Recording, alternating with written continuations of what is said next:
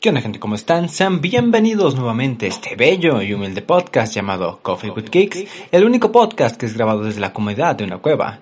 Yo soy Kike, su anfitrión, y esta semana estaremos hablando sobre el futuro de las consolas, además de las noticias más relevantes de los videojuegos en las últimas dos semanas.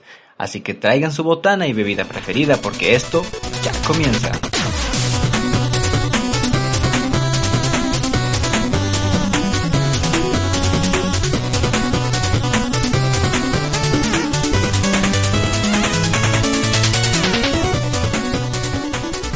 Y bueno, gente, ya estamos en la sección de El Sillón, la sección donde hablamos de lo que hemos hecho en el tiempo que no hemos grabado podcast, lo que vendría siendo aproximadamente siete meses.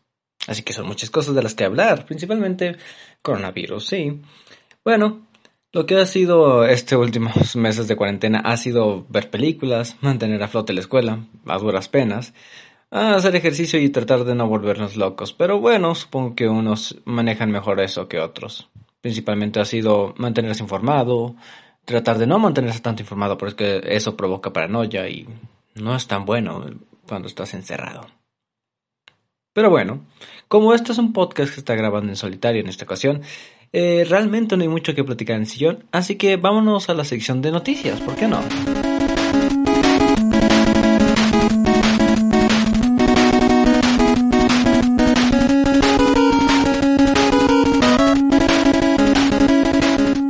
Y ahora en la sección de noticias tenemos que Nintendo y Lego en colaboración sacarán al mercado un set armable de la pequeña Nintendo NES junto con un pequeño televisor en un set armable de más de 2.000 piezas que tendrá un costo de 229 dólares y saldrá el 1 de agosto.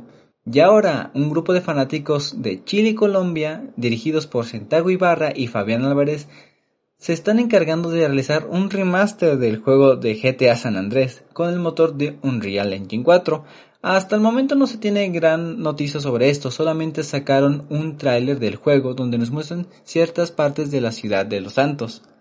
Esperemos que 2K, la empresa malvada que dirige las finanzas de Rockstar Games, no les cancele el juego, aunque no sería la primera vez que harían esto. Ahora, en lanzamientos de juegos tenemos que Shin Megami Tensei 5 llegará en 2021 en un estreno mundial a la consola de Nintendo Switch, el JRPG de Atlus. Esperemos que no sufra ningún tipo de retraso por la situación actual.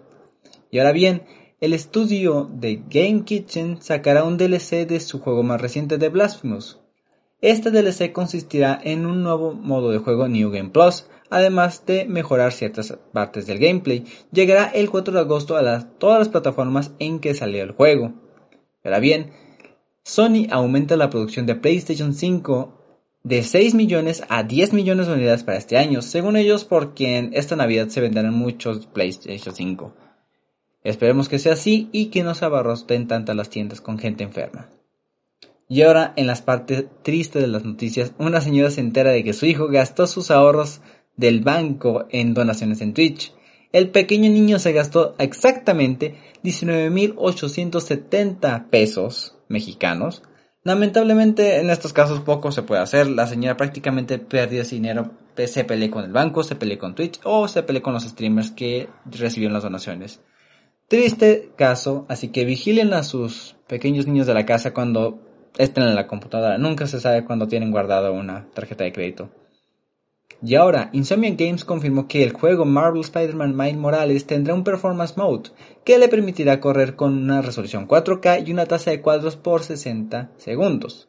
El estudio confirmó que dicha configuración será opcional.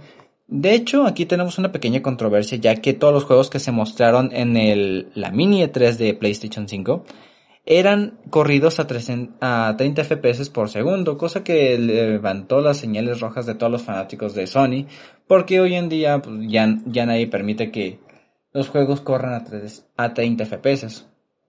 Esperemos de que Insomniac Games no esté mintiendo y que realmente corra a 4K 60 frames por segundo. Yo no lo creo, pero esperemos que sí.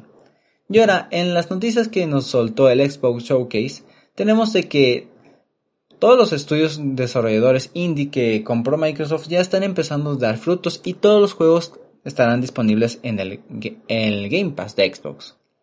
También tenemos juegos nuevos que están como Halo Neighbor 2, State of Decay 3 que en este caso estará ambientado en montañas nevadas y nos muestran un trailer donde Bambi come, come de un pequeño lobo. Y ahora las noticias más importantes del showcase fue que el juego de Destiny 2 llegará al Game Pass con todas sus expansiones en septiembre. También el juego de Other Worlds recibirá una un DLC expansión llamado Peril of Gordon. Este DLC, este DLC expansión tendrá que ser comprado aparte y todos los usuarios de Game Pass tendrán un 10% de descuento en su compra. Este llegará al 9 de septiembre. Y tenemos el resurgimiento de Fable con un tráiler donde una hada es brutalmente comida por un sapo y el tráiler que despertó cierta controversia por la apariencia de los enemigos en Halo, donde se nos muestra una pequeña parte del gameplay que tendrá esta nueva entrega. Hasta eso, no lo sé tan mal, pero bueno, supongo que no se puede satisfacer a todo el mundo. Y estas serían todas las noticias que tenemos hasta el momento, gente, así que concluimos esta sección, vamos rápidamente al tema de la semana.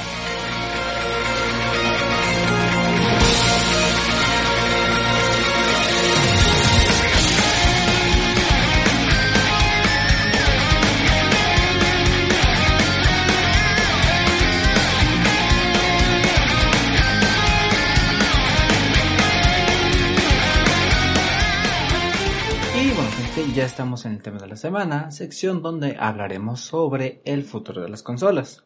2020, además de ser el año que es el preámbulo para el apocalipsis, también ha sido el año donde Microsoft y Sony, las empresas líderes en lo que se refiere a desarrollo de videojuegos, nos mostraron las consolas que se encargarán de hacerles ganar mucho, mucho dinero en los próximos años. Hasta el momento no sabemos tanto bueno, de hecho sí, ya sabemos muchas cosas de las consolas.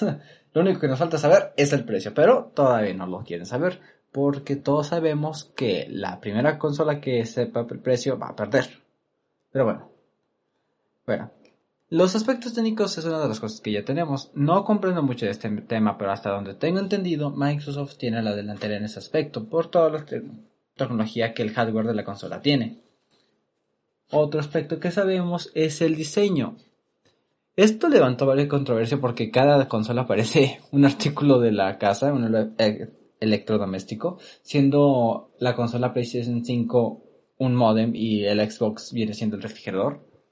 Es curioso porque los con lo que más batallaron o con lo que se supo, con lo que batallaron los creadores de las consolas fue el diseño de esta misma, debido a que por todas las cosas que tiene adentro de la consola, tenía que tener buena ventilación porque si no todo se iba a quemar. Así que el principal problema era este, por lo cual optaron por un diseño extravagante, dándole este aspecto de modem y de refrigerador correspondientemente. Siendo honestos, a mí me parece absurdo el tamaño que tiene la PlayStation 5, es enorme. Si no lo han visto, busquen fotos escalas de la PlayStation 5 y verán que esa cosa es más grande que una laptop. Pero bueno. Además de esto, tenemos que los servicios que vendrán incluidos en la nueva generación de parte de Microsoft vendría siendo el Xbox Game Pass, cosa que viene incluyendo desde hace unos años para acá y que es un servicio que ha tenido muchísimo éxito en la región latinoamericana debido a que, pues, para los que no conozcan el Xbox Game Pass, es un servicio tipo Netflix donde tú pagas un pago mensual y tienes acceso a muchos juegos de la biblioteca Microsoft dígase Gears of War, dígase Halo, entre otros muchos más. Ese es un servicio que ha pegado muy bien a Latinoamérica por la misma razón de que nosotros no tenemos la, el poder de andar comprando juegos cada mes. Así que la gente está optando por pagar 30 pesitos al mes para tener acceso a este excelente servicio. Sony tiene algo parecido, pero no es tanto no es tanto así exitoso como el de Xbox Game Pass. No tengo los detalles, pero tengo entendido de que el de Sony prácticamente tiene muchos juegos, pero los, muchos son de baja calidad, no son tan chidos como los que, los que llega a ofrecer el Xbox Game Pass. Por lo cual, eh, Microsoft yo diría que en esta nueva generación tiene la delantera, al menos en dos aspectos, de hardware y de servicios. Y ahora, vemos que finalmente estas compañías están viendo por un mundo donde dejamos de completo lo físico, me refiero a los juegos físicos, y se están empezando a inclinar por consolas meramente digitales. ¿A qué me refiero esto? Desde hace unos años para acá, Microsoft empezó a lanzar consolas, sacó una edición de la consola Xbox que es meramente digital. Tú nada más puedes acceder a tus juegos por forma digital, meramente descargándolos desde la tienda de Microsoft sin un lector de discos, pero compensando con un mayor, una, mayor capacidad de almacenamiento. Por lo mismo de que vas solo vas a poder descargar juegos, vas a necesitar una mayor cantidad donde almacenarlos. Igualmente, Microsoft con la nueva consola que Microsoft, Sony, Sony sacó la nueva PlayStation 5 versión digital y versión convencional, una con lector de discos y otra si no. Pero la más, se ve más bonita la que es digital, es más simétrica. Pero bueno, ¿qué significa esto? Significa que en un futuro llegaremos a tener consolas donde no tengamos que comprar discos. A mi humilde parecer, sí. Porque desde hace muchísimos años eso está pasando en la PC y yo no he visto a ninguna persona que juegue en PC que se queje al respecto. Tú tienes el acceso para... Tú tienes una, una máquina que puede correr los juegos que le descargas y ahí los tienes almacenados en tu disco duro. Siempre y cuando tengas el, los tengas comprados, tengas la licencia de uso, los puedes seguir descargando y desinstalando las veces que quieras. Siempre vas a tener el acceso con eso. Cosa que pasa con la misma pero con los físicos, pero el momento de que tu copia física, tu disco, se dañe, te lo roben, Dios no lo quiera, se lo coma el perro, Ahí quedó, ahí quedó tu inversión de 1300 pesos a la basura. Tendrás que comprar nuevamente tu juego de The Last of Us 2 porque se rompió, lo aventaste porque no te gustó. Ahora tienes que comprarte uno nuevo. En el caso de que las nuevas consolas sean meramente digitales, esto no será un problema. inclusive en el caso de que se lleguen a robar tu consola, tu cuenta es, tu cuenta es dueña de todos esos juegos. Tú puedes volver a comprarte a volver a comprar la consola y descargar los juegos completamente. ¿Por qué? Porque tienes una cuenta que los pertenece. Cosa que no pasaría en las consolas físicas, que tengas que meterle su disco para poder jugarlo. ¿Qué desventajas tendría esto? Bueno, mayoritariamente mayoritariamente necesitaríamos mayores capacidades de almacenaje, que a lo que se traduciría consolas más caras por los discos duros más grandes que tendrían que tener. Y como es un problema, principalmente los problemas de la nueva generación afectan mucho a Latinoamérica. Porque en Latinoamérica no todas las personas, y me atrevo a decir que son muy pocas personas las que tienen acceso a un buen internet para descargar estos juegos. Pongamos un ejemplo muy claro a Call of Duty Warzone. Hasta el día de hoy ese juego pesa alrededor de 200 gigas. Si tu, consola tiene una capacidad de 1 terabyte, un solo juego, el Warzone, está ocupando casi un quinto de la, capacidad de tu consola. Eso es absurdo. Estamos todos de acuerdo. Esas serían las ventajas, las ventajas, las principales desventajas de las nuevas generaciones. El, el proceso que implicaría esa transición de físico a digital. En México, y en Latinoamérica en general no se tiene esa infraestructura de Internet para poder descargar grandes cantidades de información en una buena velocidad. Pero bueno, esperemos. Este cambio a físico, a digital, no ocurrirá en esta generación, sino hasta, a mi parecer, la siguiente de, la, de PlayStation 5. Y ahora bien, uno de los aspectos más importantes, y es donde me atrevo a decir que Microsoft siempre ha perdido respecto a esto de los últimos años para acá es en los juegos. Los juegos que es el factor importante en una consola porque tú no compras una consola porque tenga un reproductor Blu-ray, tú no tienes, tú no compras una consola porque puedes ver Netflix en ella. Son factores importantes, claro que sí. Pero lo que vas a decidir que te vas a comprar esa consola son los juegos, maldita sea, son los videojuegos. Y en este aspecto, Sony siempre ha tenido los juegos más interesantes. Tiene Bloodborne, tiene God of War, tiene Uncharted, tiene Horizon Dawn. son muchos juegos de los que Sony es propietario y exclusivos de su consola. Y son juegos muy buenos, muy interesantes que siempre han estado en boca de todos. ¿Qué pasa con eso de que Microsoft tuvo esta falla garrafal en esta generación donde tenía una consola chida, tenía buenos servicios, pero los juegos eran escasos, no, no eran juegos que no llamaban tanto la atención. En la época de 360, lo que era Gears of War y Halo eran juegos muy buenos en su tiempo, eran muy comprados, muy aclamados, pero llegó un momento donde la gente se harta. Simplemente ya me harté de tener cinco entregas de Gears of War, seis entregas de Halo, quiero otra cosa. Lo que, lo que se especializó Sony en hacer, no solamente tenemos el Bloodborne. Si miramos por otro aspecto, y a ti no te gusta el género de Soulborne, eh, no lo sé, podemos irnos a otro aspecto como lo que vendría siendo God of War, aunque es similar en ciertos aspectos, podemos aventarnos a muchos otros géneros de los videojuegos. Podría ser un chat si te gustan más las aventuras, o si quieres alguna narrativa mucho mejor de Last of Us, no nos vamos muy lejos, son juegos que siempre han estado... Siempre han llamado la atención y es lo que hace fuerte a Sony. Son estos juegos que hacen que me la atención. Si a mí me preguntan hoy en día cuál de estas dos consolas me compraría, yo me enfocaría principalmente por la PlayStation 5. Fuera de los aspectos gráficos, fuera de todas esas cosas que realmente no son muy importantes para el público, eh, ¿cómo decirlo? Normal, que solo se quiere jugar, meter un disco y jugar. Son aspectos que solo se van a fijar en los juegos, no se van a fijar si tienen Master si, si puedo comprar tanto aquí. Se van a fijar en los juegos, en lo que se entretenga. Y a mi parecer, PlayStation 5 tiene el as de ganar esta generación. A mi parecer, Microsoft tiene muchas cosas que ofrecer, pero no a futuro, más bien a futuro. Sabemos que hace un par de años Microsoft compró muchos de estudios desarrolladores de juegos, porque prácticamente la generación, esta generación que pasó, la perdió totalmente. Así que una medida que tomó para arreglar esto para la próxima generación fue comprar muchos estudios de desarrolladores para que en un periodo de 3 a 4 años empezaran a sacar juegos y juegos y juegos para que fueran exclusivos de la plataforma Microsoft. Ah, ese es otro aspecto que se tiene que considerar en esta nueva generación. Microsoft ya no está optando por meramente vender juegos a través de su consola X. Este, lo que quiere hacer Microsoft, o por lo que se ha podido observar por las acciones que ha hecho Microsoft en los últimos años, es que quiere hacer una plataforma de gaming. ¿A qué me refiero?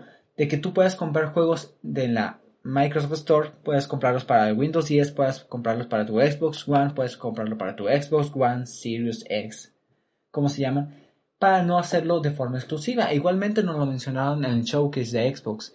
Si tú vas a tú vas a tener la opción de, de, jugar el nuevo Halo en PC y en Xbox y en tu Xbox One. O sea, ya es una gran plataforma donde tú puedes jugar juegos de la propiedad de Microsoft.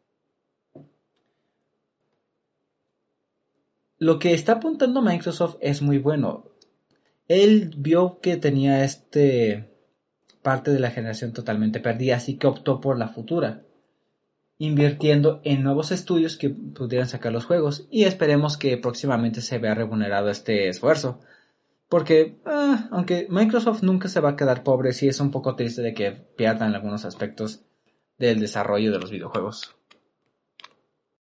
Pero bueno, al menos por el momento es un poco apresurado decir qué consola va a ganar y cuál no. Estaremos al tanto, supuestamente las nuevas consolas ya salen a finales de este año tan problemático que ha sido. Así que díganos, gente, ¿qué les parece hasta ahorita las consolas de nueva generación? ¿Cuáles se comprarían y por qué? Coméntalo en nuestro Twitter. Por mi parte sería todo por el tema de la semana, así que vámonos a la última sección de este podcast que es la